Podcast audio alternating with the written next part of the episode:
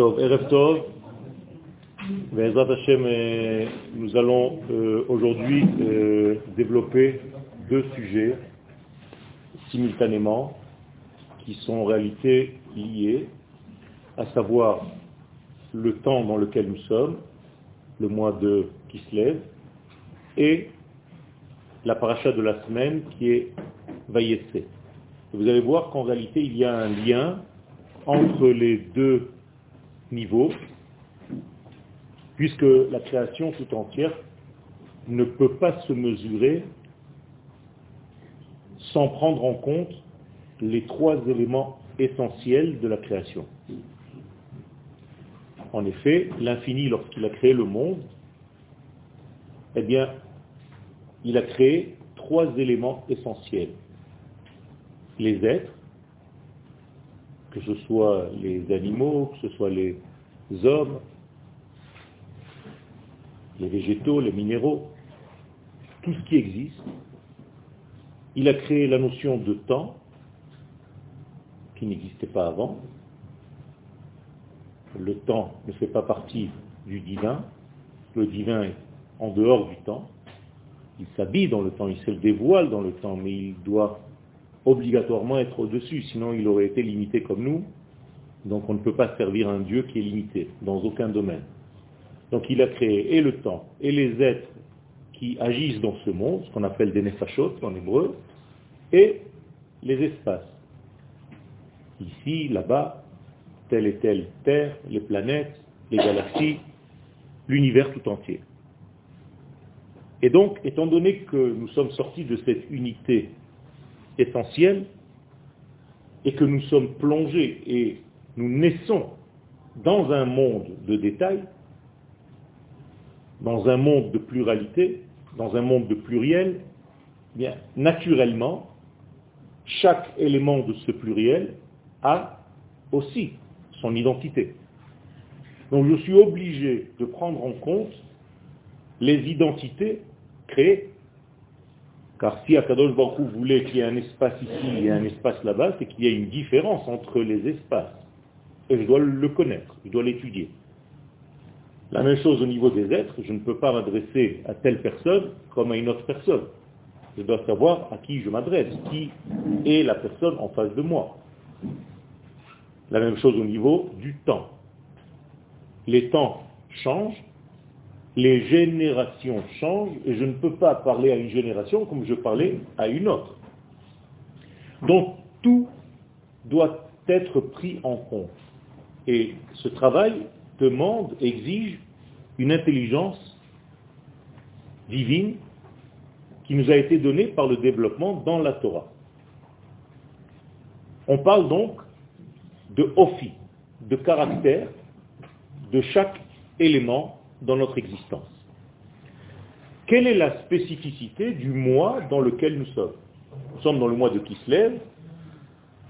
Le mois de Kislev, c'est un nom qui est relativement nouveau dans l'histoire. Le mois, lui, le temps existe, mais le nom, le nom n'apparaît que lorsque nous rentrons de l'exil de Babylone. Vous savez, avant l'exil de Babylone, on n'appelait pas les mois avec les noms que vous connaissez, Fishre, Feshvan, Kislev, Tevet. Il y avait les mais il n'avait pas de nom. Donc, ce mois de Kislev, est l'un des éléments, en fait, récupérés dans l'exil de Babylone. Car chaque exil nous permet de sortir pour ramener quelque chose. C'est en réalité la seule existence de l'exil, le, le pourquoi de l'exil. Chaque exil doit contenir et contient quelque chose que je dois récupérer pour ramener vers mon identité. Par exemple, Yaakov va sortir dans notre Shabbat en exil pour aller récupérer des pertes, des éléments qui ont été perdus. Quels sont ces éléments? Eh bien, ce sont quatre femmes. Rachel, Léa, Bilha et Zilpa. Toutes ces femmes se trouvent à l'extérieur. Il faut aller les chercher parce que c'est avec ces femmes-là que le peuple d'Israël va être fondé. Réellement, concrètement. Donc Yaakov va devoir sortir en exil pour récupérer ces diamants qui sont tombés au moment même de différentes perturbations dans la création du monde, voulues par Akadosh Baruch Donc en réalité, la même chose au niveau des mois. Le mois de Kislev s'était perdu dans les oubliettes avec ses caractéristiques. Il y avait un mois, mais personne ne savait utiliser la puissance cachée dans ce mois avant que n'apparaissent les Hashmonaïm, les fameux acteurs de l'histoire de Hanouka. Donc, ces hommes d'Israël, qui étaient des sages dans la Kabbalah, ont compris le secret, la formule cachée dans le mois de Kislev, et tout simplement ont utilisé cette force qui n'a jamais été utilisée auparavant. Donc il faut étudier le temps pour savoir ce qu'il contient. Et je ne peux pas vivre un temps comme j'ai vécu le mois dernier. Le mois dernier, c'était le mois de Cheshvan. Aucun rapport avec Kislev. Il y avait un abord différent, une approche différente que celui, que celle que je dois avoir aujourd'hui. Mais si je ne connais pas ces secrets, eh, je vis pareil, et j'ai l'impression que le temps passe. Tout ce que je suis en train de vous dire, c'est une Gemara dans le traité de Shabbat à la page 75. La Gemara là-bas nous dit de faire très attention au temps. Si on ne fait pas attention au temps, eh bien, on va vivre pareil tout le temps. Et donc, on est en train de rater la valeur du temps. De la même manière que si je vous parle avec un langage qui ne correspond pas à la génération de maintenant, je suis à côté. D'accord? Et je ne peux pas être à côté. J'ai besoin de savoir de quel caractère est la génération dans laquelle je vis pour pouvoir me mettre au niveau de ma propre génération. Donc il y a ici une étude qui est demandée, qui est exigée. On appelle ça dans la Torah Yod'e Bina Le'itim. Il faut savoir avoir le discernement. Généralement, ça se place dans le cerveau gauche de l'homme pour savoir les nuances du temps. Et selon le temps, je m'adapte. De la même manière que tous les jours de la semaine sont différents. Aujourd'hui, on était le jour 3. Le jour 3, ce n'est pas le jour 2. Hier, il fallait agir dans le monde différemment qu'aujourd'hui. Et aujourd'hui, aucun rapport avec demain. Demain, il y a une approche différente. Là aussi, on ne comprend rien. Et on vit. Un coup c'est dimanche, un coup c'est mercredi, un coup c'est jeudi, on attend Shabbat, on ne sait pas trop. L'étude que nous propose la profondeur de la Torah, c'est de savoir respecter les instants dans lesquels je me trouve. Les hommes, les femmes avec lesquels je parle. Le lieu sur lequel je me trouve. Je ne peux pas me comporter ici comme là-bas. C'est très important. Et cette fidélité aux éléments avec une résolution très très pointue Aujourd'hui, on exige dans tous les domaines. Vous voulez des pixels extraordinaires dans vos écrans. Vous voulez une résolution dans vos photos. Mais c'est la même chose dans le judaïsme. On ne peut pas vivre le judaïsme comme si c'était un, degré archaïque, loin, alors que dans tous les progrès scientifiques, vous voulez de plus en plus de résolution, de précision. Mais la Torah exige une précision. Mon maître, Allah Shalom, le Rav Zuckerman, c'était le roi, le maître de la précision. Et c'est en réalité l'élément le, le, plus essentiel que j'ai pris de lui. Parce que je voyais la précision de ses mots et de ses façons de d'aborder, de traduire C'est tellement difficile de traduire le fait que je vous parle en français maintenant. C'est très complexe. Vous croyez que c'est facile. Parce qu'en réalité, je suis en train de faire un travail à l'intérieur pour traduire des notions qui sont en hébreu, qui sont reliées à la source divine. Et donc, pour ne pas trahir cette pensée, il faut que je fasse de la gymnastique. Alors vous, en français, on a l'air de juste, ça coule de source. Pas du tout. Ça coule pas du tout de source. C'est l'hébreu qui coule de la source. Là, nous sommes dans un langage rapporté qui doit nous faire entendre des choses qui ont été dites dans le langage du divin. Vous vous rendez compte? C'est une traduction dans une autre langue, dans un autre langage, dans une autre sémantique. C'est énorme. Et donc, quelle est la spécificité du mois dans lequel nous sommes? Nous sommes dans le mois de Kislev. Donc d'abord, nous devons décortiquer le nom. Je vous ai dit que les noms des mois sont montés de Babylone. Autrement dit, ils étaient dans l'exil de Babylone. Il fallait donc aller les chercher, les sortir de cet exil et les libérer, les, libérer, les libérer les délivrer. Le mois de Kislev se compose de quatre lettres. Kaf Samer, Kes, Lamedvav. Bizarre. Eh bien, Kes en hébreu veut dire un trône. Kes Hamalchut, comme qui.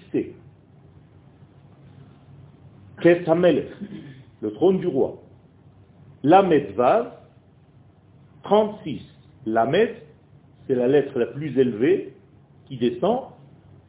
C'est un enseignement. Il y a quelque chose qui vient du très haut et qui va descendre. Et Vav, c'est le lien. C'est très très très fondu, très confondu, très dans le brouillard. Je ne comprends pas encore de quoi s'agit-il. Mais les sages, pour nous être de plus en plus abordables, nous ont donné une formule que nous récitons au moment de huit jours de Hanouka.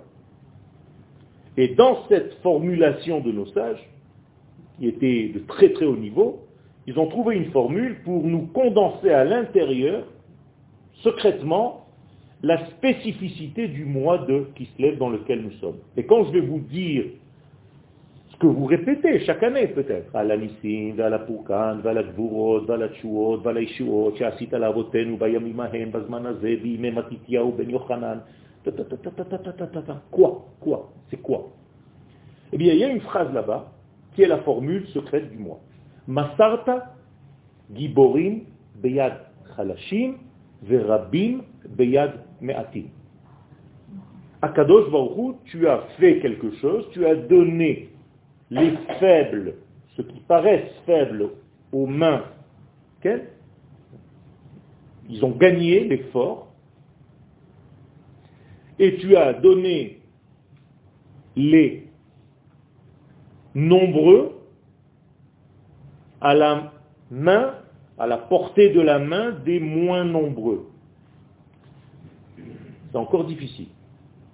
En réalité, je vais vous traduire ce que les sages nous disent. La formule qui correspond au mois de Kislev est la suivante. La qualité doit gagner sur la quantité.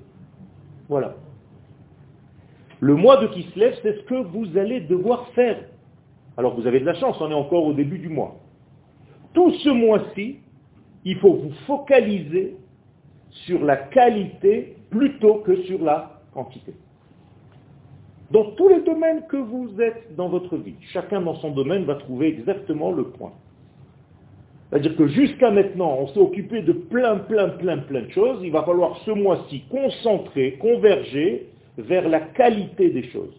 Il vaut mieux un tout petit peu de qualité que beaucoup de quantité qui n'a pas en réalité sa véritable valeur. Qu'est-ce que c'est que la qualité par rapport à la quantité? Attention, je ne suis pas en train de dire que la quantité n'est pas importante. Je suis juste en train de dire que la qualité doit dominer la quantité. Qu'est-ce que ça veut dire dominer? Elle doit l'aider, elle doit la conduire. Elle ne doit pas la détruire. Je n'ai pas dit ça. J'ai dit tout simplement que même les choses quantitatives dans notre vie doivent être accompagnées par la qualité. Ne laisse pas la quantité prendre le dessus. Mais dans chaque chose dans ta vie, de la qualité. C'est ça que ça veut dire. De la même manière qu'un cavalier chevauche son cheval. Le cheval n'est pas à négliger, mais c'est le cavalier qui va diriger les choses. De la même manière que votre âme doit diriger votre corps. Donc le mois de lève, il va falloir donner plus de place à votre qualité intérieure qui est l'âme, pour que cette âme dirige tous les éléments, les déplacements, les mouvements du corps extérieur. Et le peuple d'Israël a reçu secret. La preuve, c'est qu'aucune nation ne peut sortir des, choses pareilles. Vous ne pouvez pas entendre un cours qui vous parle de ça chez aucune nation. Ben, tout simplement parce qu'aucune nation n'a reçu la Torah. C'est nous qui avons reçu ces clés. Donc nous avons et les clés du temps, et les clés des identités, et les clés des espaces. À condition que j'ouvre avec ces clés les éléments. Vous avez tout à portée de main. Il suffit d'étudier. Tout ce que je suis en train de vous dire, c'est dit par le roi David dans les Teilim, 147. Mabid dvarav le Yaakov, chukav ou mishpatav le Israël. Tous les secrets de Dieu, il les a donnés à Yaakov et à Israël. C'est le même. Lo asachen lechol goy. Ce qu'il n'a pas fait pour aucune autre nation. Ou mishpatim bal. Les nations du monde ne savent même pas de quoi je suis en train de parler. Est-ce qu'on utilise Vous avez un porte-clés avec trois clés. Et vous vous baladez avec ce porte-clés durant toute votre vie. Une, il y a marqué clé du temps. Deuxième clé, la clé de l'espace. Troisième clé, clé de l'identité. Vous ne cherchez pas à savoir ce qu'elles ouvrent. C'est terrible de se balader dans son porte-clés avec des clés pendant... D'ailleurs, on a toujours une clé comme ça. On ne sait plus ce qu'elle ouvre. C'est angoissant quand même. Hein. On aurait aimé se rappeler à quoi ça sert, quoi. Mais on a trois clés extraordinaires. Et je vous propose aujourd'hui un voyage avec la clé du temps. On va ouvrir ensemble le temps de qui se lève.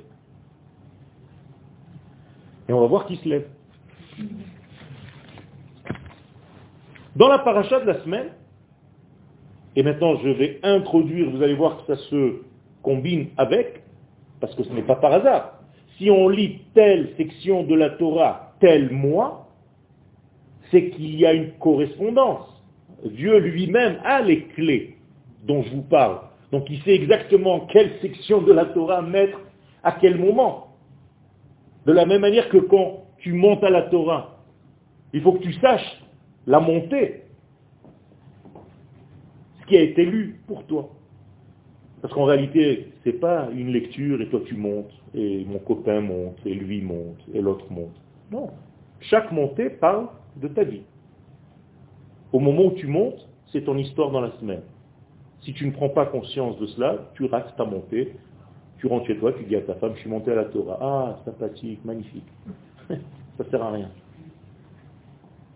Je monte à la Torah, on va lire une section, un passage, c'est l'histoire de ma vie de maintenant. Et si je ne fais pas attention à ça, eh bien j'ai raté un message qui m'a été donné du divin, directement une prophétie que tout le monde entend, moi aussi, et je fais comme si de rien n'était. Juste ce qui m'intéresse, c'est de faire la bracha avant, la bracha après, après je vais m'asseoir, je la main aux gens. C'est horrible, horrible. Et donc chaque fois que vous entendez quelque chose, c'est que ça doit vous toucher. C'est que le moment est venu que vous entendiez cette chose-là. Alors, dans la paracha de Vayetse, il y a aussi une formule cachée. Yaakov va sortir, en fait, de Be'er Sheva, et il va aller à Haran. Il va sortir, je vais réutiliser la terminologie de tout à l'heure, il va sortir du monde de la qualité pour aller vers le monde de la quantité. Vous n'êtes jamais posé la question pourquoi le peuple d'Israël ou la terre d'Israël, c'est les plus petits au monde? Chaque fois vous rigolez, on met une épingle sur euh, Israël, on ne voit plus rien, on ne sait même plus lire, euh, tu vois la carte du monde, il n'y a même pas la place de marquer Jérusalem, ça a effacé tout déjà. Il y a une raison à ça. Parce que nous ne sommes pas dans la quantité, nous sommes dans la qualité. Et cette qualité doit diriger la quantité. Tout ce qui est qualitatif est toujours plus petit. Un exemple. La plus petite lettre de l'alphabet, le Yud, c'est la lettre avec laquelle on écrit n'importe quelle lettre. Si vous voulez écrire un Vav, c'est un Yud, mais vous prolongez. Si vous voulez écrire un Lamed, vous commencez par un Yud et après vous continuez. Si vous voulez écrire un Tadik, vous écrivez un Yud, après vous tirez à droite, à gauche, c'est toujours commencer par un Yud. Et ce Yud-là, comme par hasard, c'est lui qui commence et notre peuple, et notre terre, et notre tout. Israël, Yud. Le nom de Dieu, Yud, Kevas, est le tétragramme. Yerushalayim, Yud. Bizarre quand même. Il faut que vous compreniez que chacun d'entre nous doit savoir où est la qualité de son être par rapport à la quantité de son être. Sinon, la quantité va prendre le dessus. Et donc tu vas vouloir naturellement prendre du volume, alors que normalement tu te serais suffi de la qualité si tu croyais dans cette qualité. Et donc il y a ici une formule secrète. C'est que Yaakov, lui aussi, il va sortir de la qualité, Be'er-Sheva. Petit parenthèse, qu'est-ce que c'est Be'er-Sheva Comment vous traduisez ça? Les sept puits Non, pas du tout. Les sept puits, c'est Shiv'a Be'erot, ou Sheva Be'erot. Be'er Sheva, c'est une autre traduction. Vous voyez comment c'est difficile? Be'er, la source, le puits, la lumière. Be'er vient du mot or. Be'or, comment je dis expliquer un texte? Be'our. Donc Be'er, c'est le puits, le fond, l'essence, la quintessence. De quoi? Des sept. Be'er, Sheva. Et pas les sept puits. Différent. Qu'est-ce que c'est le puits des sept? La source des sept. Les sept puisent leur vie de ce puits. Donc s'il est la source des sept, qu'est-il lui-même? Quel chiffre on pourrait donner à ce puits? S'il est la source, la racine des sept, ou un ou huit? Un c'est la source, et huit c'est pareil. En hébreu, comment vous dites huit? Neshama. Pardon, Shmoné. C'est la même lettre. D'ailleurs, on va rencontrer ce Shmoné, cette Neshama à la fin du mois. Shemen. L'huile de Hanouka. Maintenant, vous comprenez pourquoi? Parce que là-bas se cache l'essence même de la vie. Au niveau des dizaines, c'est le chiffre 50. Après 7 fois 7. 7 fois 7, c'est toujours 7, c'est la nature. Donc 49, c'est la nature. Le chiffre 50, hors nature. 7, nature. 8, hors nature. L'infini, c'est le grand 8. Donc moralité, quand Yaakov va sortir maintenant de BR Sheva, il sort de quel chiffre il sort Du 8. Pour descendre dans le 7, dans les 7 degrés de ce monde. Parce que le monde naturel est lié à la quantité, et la quantité c'est 7. Alors je vais vous raconter une histoire que vous connaissez tous, hein, c'est la même. Seulement vous avez plus l'habitude, mais vous croyez que c'est des bêtises. Ce 8 ou ce 1 qui est en haut, c'est la blancheur totale. Avant toutes les notes, avant tous les détails de ce monde. Dans ce monde, il y a des notes. Nous avons des musiciens ici de très haut niveau. Il y a sept notes, c'est tout. Pourquoi? Parce que c'est la nature. Mais en réalité, il y a une huitième note. Elle est cachée. Elle se révélera à la fin des temps.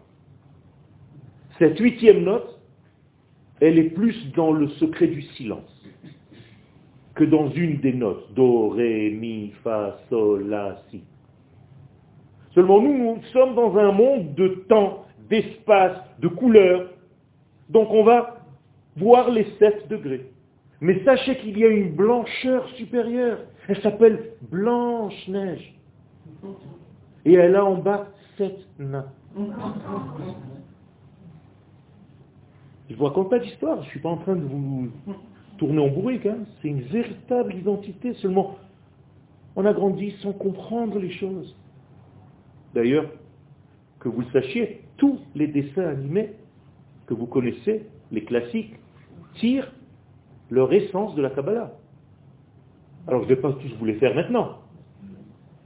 Mais c'est ça, Blanche-Neige et les sept nains. Dans la Kabbalah, on l'appelle Blanche-Neige. Rivarte, on l'appelle la blanche comme neige. Et elle donne à manger, elle nourrit, elle fait vivre les sept nains. Pourquoi ils sont nains? Parce qu'ils sont dans ce monde, c'est la quantité face à la qualité.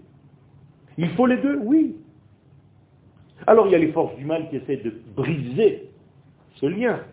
C'est la sorcière, c'est tous les autres. Mais on ne peut pas faire du mal à la blanche neige. Donc on va essayer de perturber les nains. Donc quand vous vous perdez dans les nains de ce monde, dans vos propres nains, dans vos propres histoires naines, en réalité vous avez oublié Blanche-Neige.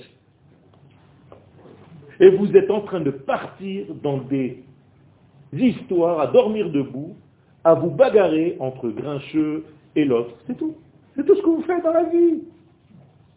Et c'est une perte de temps incroyable. Je reviens. Yaakov va rêver, en sortant donc de cette blanche neige, il va descendre vers les sept nains. Donc il est sorti de Be'er Sheba et il est parti à Haran. Qu'est-ce que c'est Haran C'est le nom d'un lieu. Oui, mais la Torah c'est un code.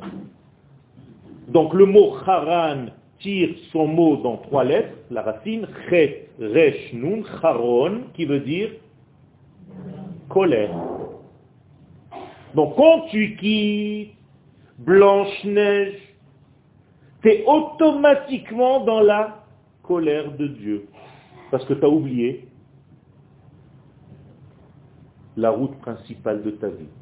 Et tu es tombé dans les détails de ce monde, c'est-à-dire dans les sept nains, qui te rendent fou.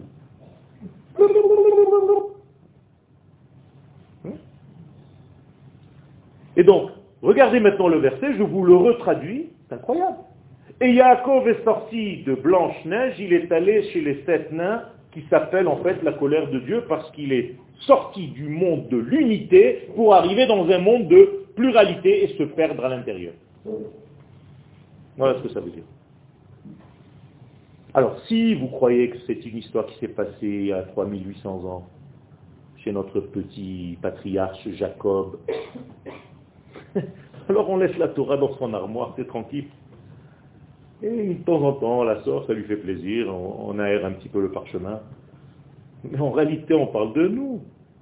Et si cette semaine je vais lire cette paracha, ça veut dire que Dieu est en train de me mettre en garde. Fais attention de ne pas quitter ton mainstream, ton chemin essentiel de la vie et aller te perdre dans les détails de ta vie, dans les sept petits nains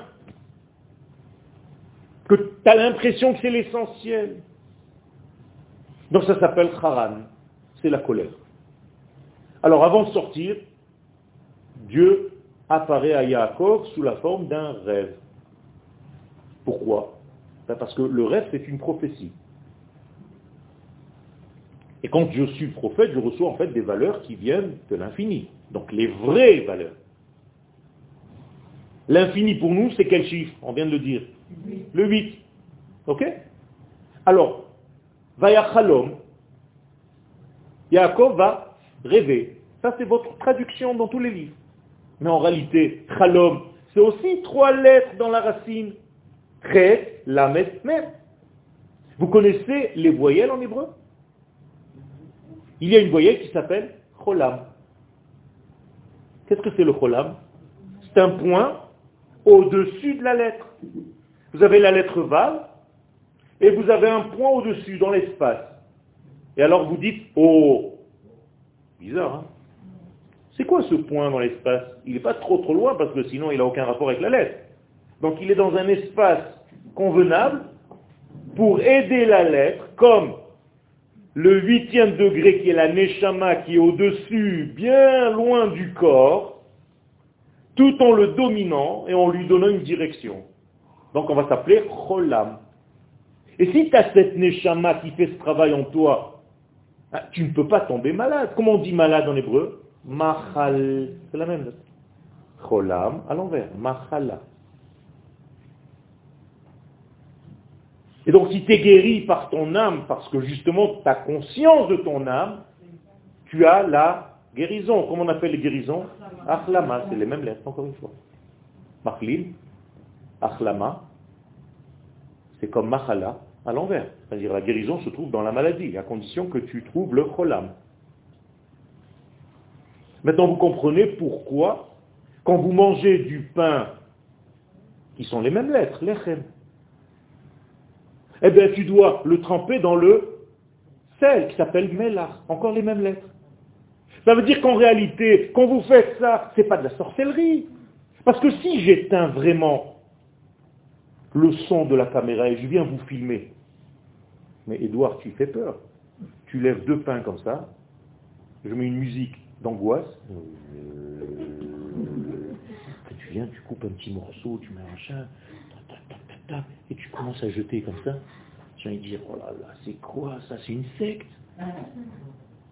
Imaginez-vous, tu sors de chez toi tranquille, tu rentres sous côte dans une synagogue, en plein milieu du Hallel, et tu vois 200 personnes en train de dire oh, oh,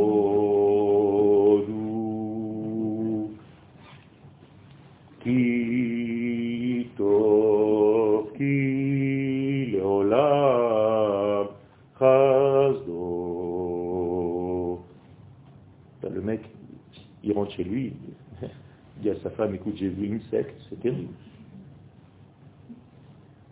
Alors n'en parlons pas à la fin de Soukot. Tu les vois tous avec des branches comme ça en train de taper par terre. Mais c'est quoi ça? Je les ai vus avec un citron jaune. Ils étaient tous comme ça en train de faire le tour.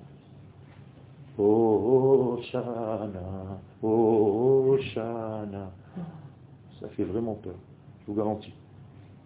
Vous avez vécu là-dedans, mais vous ne comprenez pas. Un martien qui vient ici, il se dit, j'ai vu un truc incroyable. Je reviens. C'est exactement la même chose. Akadosh va venir, Baruchou va venir chez Yaakov en rêve. Et qu'est-ce qu'il va voir ce Yaakov? Une échelle. Un soulam. Est-ce que vous avez fait attention comment s'écrit soulam là-bas dans la Torah? Avec vav ou sans vav Sans vav comme Selam.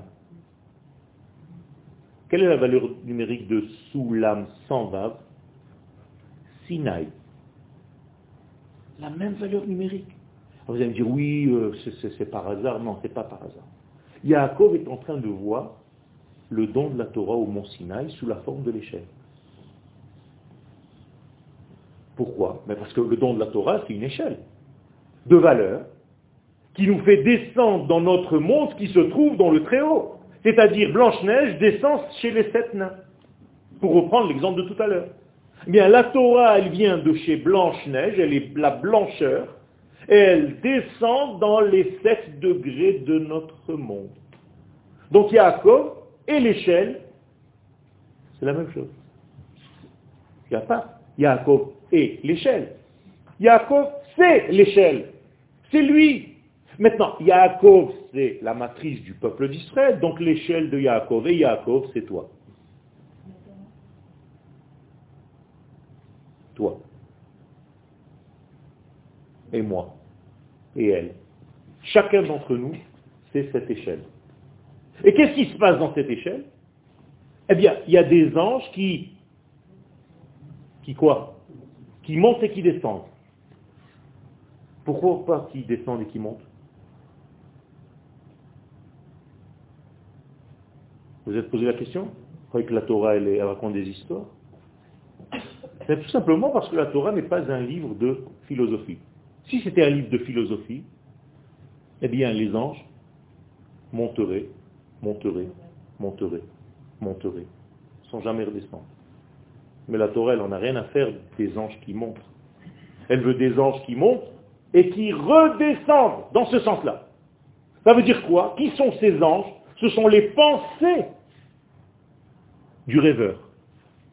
Donc les pensées de Yaakov. Et donc ces pensées vont monter pour quoi faire? Pour aller voir ce qui se passe chez Blanche-Neige. De quelle qualité elle est faite. Et redescendre ces pensées, ces anges, pour appliquer ce qu'il a compris là-bas chez les sept nains. le but, c'est que les sept nains deviennent la blancheur. Vous avez compris? Donc les anges vont monter, vont descendre dans cette échelle de valeur. Eh bien, c'est la même chose. On vient de parler du mois de qui se lève. Quelle est sa spécificité? C'est que la qualité va descendre, dominer la quantité. C'est tout. Comment on va appeler la quantité? Je suis en train de vous donner en fait des, comment on dit, kinouim, des surnoms à la quantité. je vais vous rajouter encore un surnom. La quantité s'appelle Yavan, la Grèce.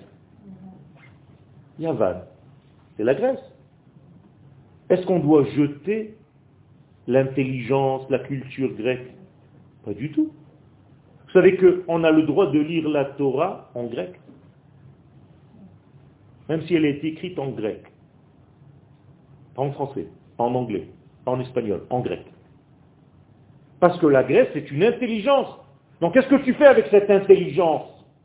Il faut lui rajouter juste la dimension de Blanche-Neige, le tzaddik. Eh bien, si tu rajoutes la lettre tzaddik, qui veut dire tzaddik, à Yavan, tu obtiens Sion. Amachazir Shrinatol et Sion. Tu reviens à Sion. Donc un Yevani, un grec, avec un tzaddik devant, ça devient un Tsioni. Incroyable quand même. Alors qu'est-ce que c'est qu'un Tsioni ben, C'est un grec, mais avec des valeurs de la Torah. Donc, il peut se servir de sa conscience, de son intelligence, parce qu'il est relié à la source divine des choses. Ce que les Grecs, eux, ne voulaient pas. Eux, ils voulaient couper entre l'intelligence humaine et ce qu'il y a au-dessus. Alors qu'est-ce qu'on fait à Hanouka? On dit non, non, non, non. Nous, on veut l'intelligence, mais on va faire descendre une lumière qui vient du Très-Haut. C'est les lumières que vous allumez à Hanouka. Elles viennent du Très-Haut. On les appelle Or Haganouz, la lumière cachée. Cette lumière vient de l'infini. Et elle va éclairer le monde fini dans lequel nous sommes. Donc combien de lumières il va falloir? Huit. Maintenant vous comprenez pourquoi?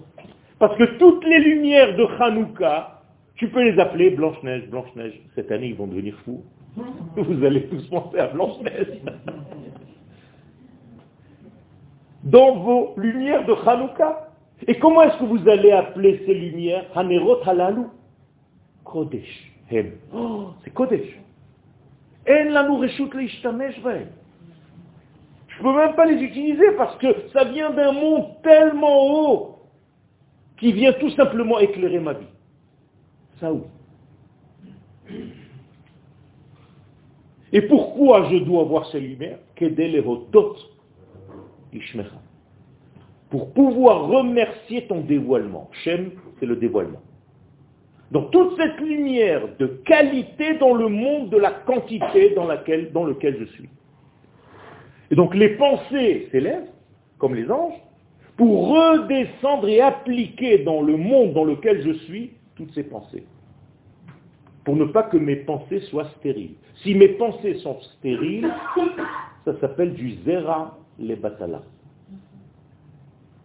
C'est-à-dire de la semence gaspillée, qui ne donne rien. Ce qu'on appelle akara, quelqu'un qui est stérile. Maintenant, vous comprenez que cette qualité, qui est en réalité une formule secrète, c'est ce qu'on dit à Hanouka. Mais nous, on n'est pas encore à Hanouka, mais cette lumière existe déjà.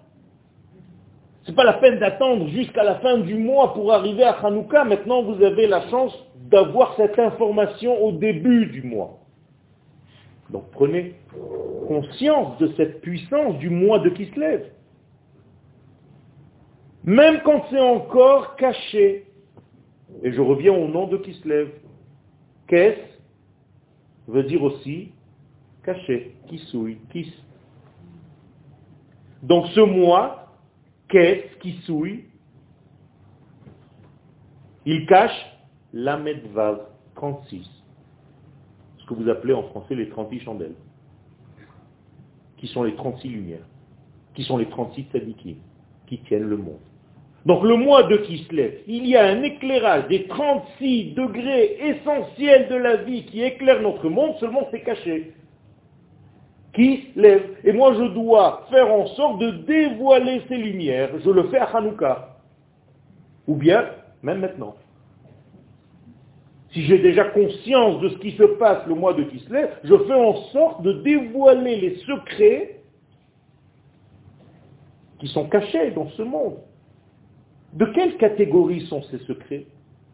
Le Zohar Akadosh nous dit de la lumière de la Chokhmah. Qu'est-ce que c'est que cette lumière de la Chokhmah C'est une lumière divine qui est l'essence de la vie. Le roi Salomon nous dit, cette Chokhmah-là, be'alea. Elle fait vivre ses propriétaires, ceux qui, sont, qui ont arrivé à la terre.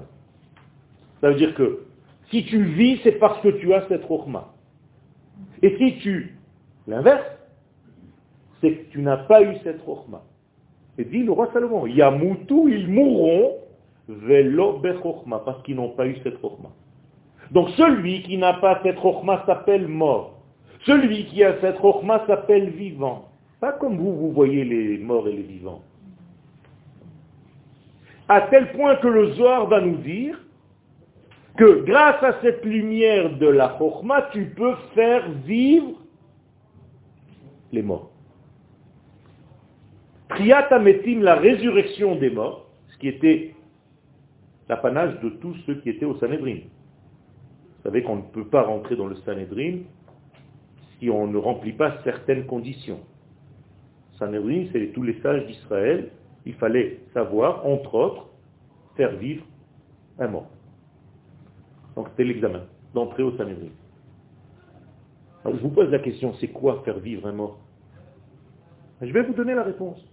C'est qu'on t'amène chez toi un type, une femme, complètement désemparée, désespérée de la vie. Et elle doit ressortir de chez toi souriante, heureuse. C'est ça la résurrection des morts. C'est pas faire vivre un mort dans le premier degré du terme.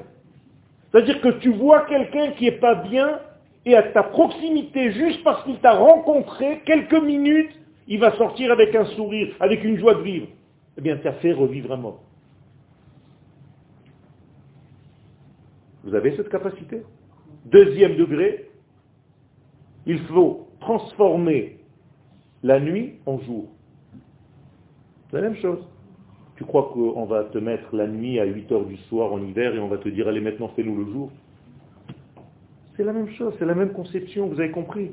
Ce qui est noir dans ta vie, je te demande maintenant de transformer l'obscurité que tu considérais comme obscurité jusqu'à maintenant en lumière. Tu es capable de faire? Tu peux rentrer au Sanhedrin. Tu n'es pas capable, reste dehors. Pas pour toi qui es un pessimiste. Le Sanhedrin, c'est des optimistes. Ils savent faire vivre un type qui est mort.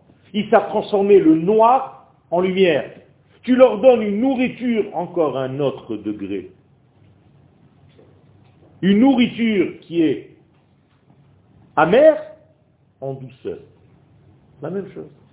C'est-à-dire, ils vont essayer de te faire avaler quelque chose dans la douceur alors que tu as du mal à l'avaler. Parce que ça te paraît être waouh. Moralité, non, de place dans cette forme de Sanhedrin que ceux qui sont optimistes.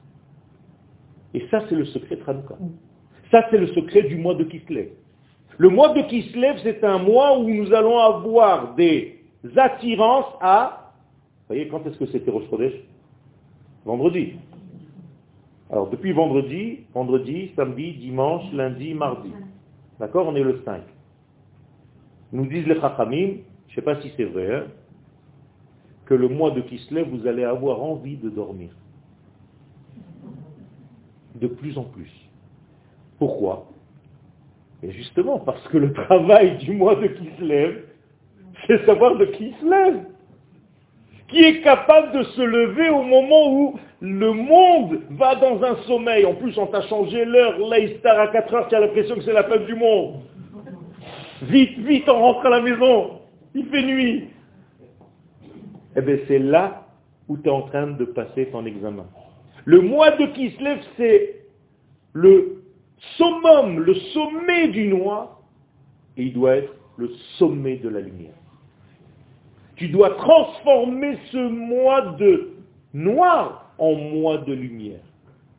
Donc je suis en train de vous donner une clé essentielle pendant le mois. C'est pas un cours de Torah où vous avez appris que machin, c'est une clé pour la vie rabotaille. Aujourd'hui, on ne peut plus enseigner la Torah comme avant. Aujourd'hui, la Torah qui doit être enseignée, c'est une Torah avec laquelle tu sors et tu vas être plus vivant que lorsque tu es rentré. C'est ce qu'on appelle Et Chaim. C'est l'arbre de la vie. Et quand vous allez goûter de cet arbre de la vie, eh de chaque cours que tu sors, tu dois être transformé, transcendé. Parce que tu as touché quelque chose ou bien quelque chose t'a touché. C'est une lumière cachée qui va te transformer. D'ailleurs, le deuxième degré de cette lumière que dit le Zohar, c'est pas seulement de faire vivre les morts, mais d'annuler tous les mauvais décrets sur la personne. Quelqu'un, Shalom, qui a un mauvais décret sur lui, grâce à cette lumière qui circule dans l'air du mois de Kislev, tu peux demander à Kadosh Baruch maintenant en sortant du cours, Kadosh Baruch grâce à la lumière, maintenant que je sais qu'elle est là, encore plus prédominante pendant le mois de Kislev, je viens de l'entendre dans le cours, eh bien, fais en sorte que tous les mauvais décrets qu'il y a eu sur, sur, sur, tout disparaisse. Il n'y a que cette lumière qui peut faire ça, Rabotaille. Bien entendu, c'est une lumière divine, ça lui appartient à lui. Mais il nous l'a donné cadeau pendant le mois de Kislev, mais ça, vous ne pouvez pas le savoir sans venir au cours. Et vous allez croire que c'est encore un mois dans l'année. Ah, qu'est-ce qu'il y a le mois de Kislev et il y a Hanouka. Ah, c'est très sympathique. Par contre, le mois de Tevet qui vient juste après, ou alors, tu sais même pas ce qui se passe. Alors quoi? Eh bien, il faut étudier les mois. Il y a donc ici un caractère bien défini du mois de Kislev, du temps dans lequel nous sommes, ce qu'on appelle un zman. Vous savez de quelle racine vient le mot zman? Les amens, c'est une invitation, un imazmin. Le zman, c'est une invitation à quelqu'un, à quelque chose. Eh bien, je suis en train d'inviter, ou l'invité du mois, c'est l'optimisme. Voilà ce que ça veut dire.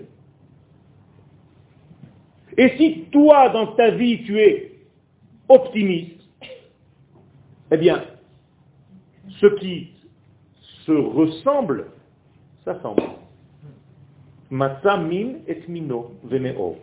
Comme ça on dit en hébreu. C'est-à-dire, si tu as une qualité de receveur parce que tu es optimiste, bien, tout l'optimisme de l'univers, tu vas l'attirer. C'est tout. Mais si Chazve Shalom, tu es pessimiste, eh bien, l'optimisme qui tourne autour, il ne trouve pas un élément qui peut le contenir, puisque c'est son inverse. Donc il tourne autour, il le laisse. Donc l'optimiste va se remplir de lumière et le pessimiste va encore rester de plus en plus dans le noir. Il attire le noir. Moralité, c'est en prenant conscience de ce qui se passe dans l'univers maintenant, puisque nous sommes dans Kislev, donc je parle de Kislev, que je peux attirer en fait les forces de l'univers qui correspondent à mon état. Donc tâchez d'être éveillé. Le plus possible. Quand je dis éveillé, c'est pas qu'il ne faut pas dormir. Mais même quand tu dors, il faut rêver. Parce que le rêve te guérit de tous les maux. Je l'ai déjà dit à plusieurs reprises, dans plusieurs cours. On ne va pas dormir pour se reposer, on va dormir pour rêver, uniquement. Et si je te réveille pendant le moment de ton rêve, ce sont des expériences médicales. Je te branche des électrodes, et chaque fois que je vois un mouvement sur l'écran de l'ordinateur pendant que tu dors, ça veut dire que tu es en train de rêver, je te réveille. Imaginez-vous, un type qui dort, avec des électrodes, moi je suis assis toute la nuit, je regarde l'écran. Dès que je vois un mouvement sur l'écran, ça veut dire qu'il est en train de rêver. Pour ne pas le laisser rêver, je le bouscule. Donc il va se réveiller, son rêve va s'arrêter. Et chaque fois qu'il va rêver, je vais faire pareil. Au bout de trois jours, c'est un zombie et il est proche de la mort. Que vous sachiez. Quel C'est une torture, empêcher les gens de Tout à fait. Tout à fait. C'est la mort d'ailleurs. Au bout de trois jours, la Gemara dit qu'il meurt. Oralité, on ne dort pas pour se reposer, on dort pour rêver. Donc vous pouvez vous endormir 10 minutes dans un bus ou dans un train, vous vous réveillez après les 10 minutes, vous avez l'impression que vous avez dormi 18 heures. Et des fois, tu te lèves d'une nuit entière, tu te demandes même si tu as dormi. Tu es encore plus fatigué que la veille. Alors, vous ne vous rappelez pas de vos rêves, tous. Ça aussi, c'est un signe. Il faut se rappeler de ses rêves, c'est très important. Si vous ne vous rappelez pas de vos rêves, ça ne veut pas dire que vous ne rêvez pas, mais il faut faire un certain travail. Pour que le rêve devienne transparent, pour qu'il vous vienne à la conscience, pour que tu te rappelles de ton rêve. C'est très important. Alors, ce soir, avant d'aller dormir, vous allez vous asseoir sur le lit et vous allez demander à Kadosh Baruch viens-moi en rêve, donne-moi un message, mais je veux m'en rappeler. Et une fois que tu as eu ce message, tu as des messages. Et quand tu as des messages, tu as des leçons de vie extraordinaires. Je peux vous dire que, en toute humilité,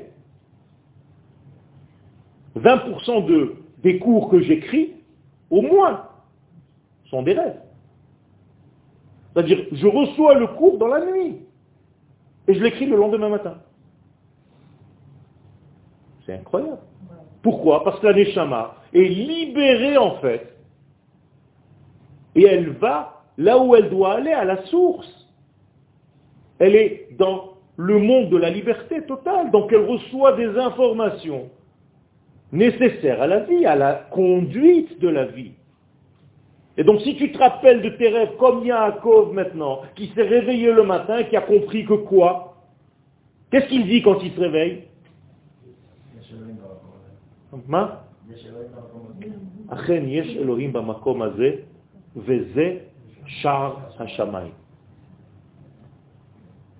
Dieu se trouve ici.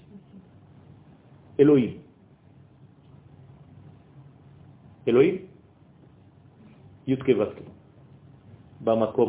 le tétragramme se trouve ici. C'est où ici? Il était où? Il était où? Haramoria, à Jérusalem. C'est là-bas. Et il dit Shar Traduction, et c'est là La porte du ciel. Qu'est-ce que ça veut dire, la porte du ciel? Quelqu'un peut m'expliquer? N'ayez pas peur, hein Ils se méfient tous. C'est quoi la porte du ciel? C'est de là où je peux monter? Non. Non. C'est là où Yudke descend. C'est le contraire. C'est la porte du ciel. Ce n'est pas la porte vers le ciel. La Torah est précise. On ne dit pas Vezeshar la Shamaï. Zeshar ha Shamaï. C'est la porte pour le ciel, pour que le ciel descende sur terre. Et ça se trouve où? En Eretz Israël. Qui nous dit ce, secret-là? Yaakov. Il a découvert que c'est là-bas où l'infini descend dans le fini. À tel point que la Gemara va dire Eretz Israël tout entière, c'est en réalité un ciel et une terre qui s'embrassent sans arrêt. Vous êtes, nous sommes dans la terre où l'infini et le fini s'embrassent sans arrêt. C'est magnifique. C'est-à-dire qu'en dehors, il y a divorce entre le ciel et la terre. À tel point que tu n'as pas le droit de prier en dehors de la terre d'Israël toute prière qui se fait, vous le savez, en dehors de la terre d'Israël, doit venir horizontalement jusqu'à la terre d'Israël. Et seulement ici, il y a le contact entre le ciel et la terre, donc elle doit monter par ici. Seulement comme dans un monde réel, et aujourd'hui plus difficile qu'avant, tu dois un test PCR, tu dois un ESTA, tu dois un machin, tu dois le boba, tu dois un machin, les piqûres, les machins, les vaccins, tout ça. Avant de partir, tu es déjà dégoûté et quand tu es là-bas, tu penses qu'à tout ce qu'il faut faire pour revenir. Alors imaginez-vous, dans un monde spirituel, c'est exactement pareil. La prière faite en dehors de la terre d'Israël, elle doit passer toutes les frontières avec tous les passeports et les tampons pour arriver en terre d'Israël. Et si tu as un douanier, Bob, qui ne veut pas te laisser passer, eh bien tu restes là-bas coincé, machin. C'est pas moi qui vous le dis, hein, c'est le Zohar. Il n'y a aucune prière qui puisse monter de n'importe quel endroit au monde verticalement vers l'infini. Ça n'existe pas. C'est interdit de penser à ça. C'est pourquoi, même si tu es au fin fond de la planète, tu dois penser dans ta tête quand tu fais la Hamida que tu es devant le Kotel, devant le Bet devant le Kodesh HaKodashim. Si tu n'as pas cette vision, tu es mort. C'est horrible. Je voulais prier dans un aéroport la semaine dernière, j'étais en route la Ils m'ont donné une pièce, on m'a dit c'était là-bas la synagogue. Je suis rentré, il y avait une petite pièce vide, et sur le mur, il y avait une flèche et il y avait marqué Mizrach.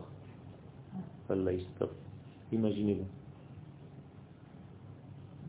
L'Est. L'Orient. De là vient le mot s'orienter. Chez les juifs, quand on vous dit tu as perdu le nord, tu dis bah Hashem. C'est l'est qu'il ne faut pas perdre. D'accord? C'est de là que vient orientation. Orienter, orient. Le nord, on n'en a rien à faire. Au contraire, c'est la gboura. C'est la rigueur. Donc tu as perdu le nord, tu dis je t'abarre chez. Toujours est-il que vous comprenez comment ça marche, il y a une précision dans les choses. Ce n'est pas n'importe quoi. Et ça, c'est le rôle du peuple d'Israël. Comme Yaakov est sorti et que son exil à lui, comprenez bien que lui, dans un homme, il contient tout le peuple d'Israël. Donc c'est sa première sortie en exil à Yaakov. Et c'est tous les exils du peuple d'Israël dans cet exil-là. Et si j'apprends en réalité les halachot, comment se comporter dans mon exil, par rapport à l'histoire de Yaakov, je vais comprendre comment les exils du peuple d'Israël durant toute son histoire vont avoir lieu et comment je dois me comporter pendant ces exils. Et le plus important de tout ça, c'est la conclusion. Je te ramènerai ici. D'ailleurs, la plus grande des angoisses de Yaakov après être sorti en exil, il le dit, va echar ad ata. Je me demande si j'ai pas trop tardé à rentrer à la maison. Je me demande si je ne suis pas en retard, si je n'ai pas fait mon alia trop tard. C'est ce que Yaakov dit. Hein.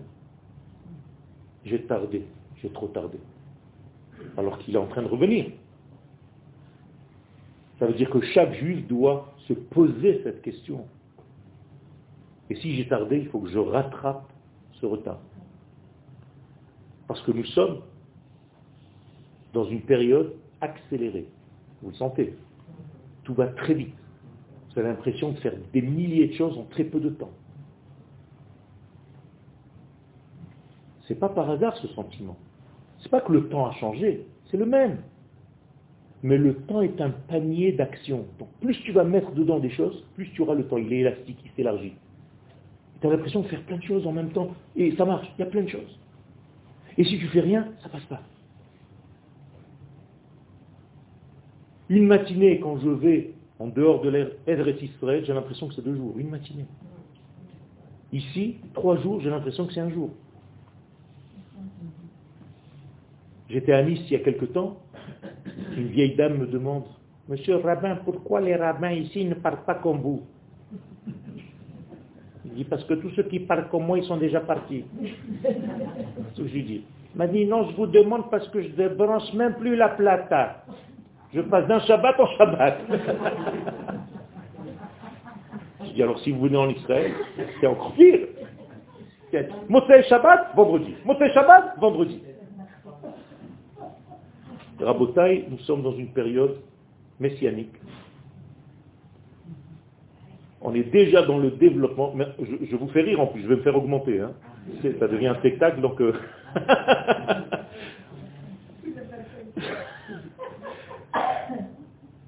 on est dans une période messianique. La seule chose qu'on vous demande, le mois de qui se lève, c'est l'optimisme.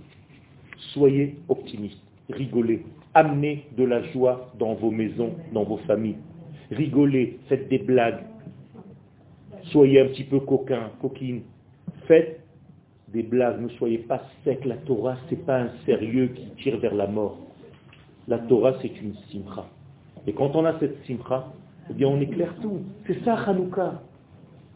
Hanouka, c'est l'éclairage de notre vie par cette lumière de Chokhmah, de sagesse divine. Maintenant que vous le savez, c'est difficile. Il y a des expressions, c'est extraordinaire, parce que vous voyez rien, vous voyez, voyez que des nuques. Moi, je vois que des visages. Alors chacun fait une grimace et je peux savoir où il se trouve dans son monde actuellement. Quel? Mais Baruch Hashem, ne vous inquiétez pas, vous êtes dans le bon train, vous êtes dans le bon moment et dans le bon endroit vous êtes les bonnes personnes. Vous avez tout. On a tout pour gagner. On est au bon moment, à la bonne période, et c'est notre peuple d'Israël.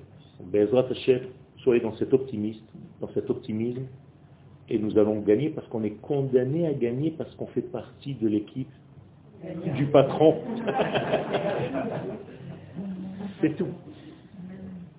Donc, Bezrat Hashem, Lachem Chodesh Mevorah, et des bonnes nouvelles.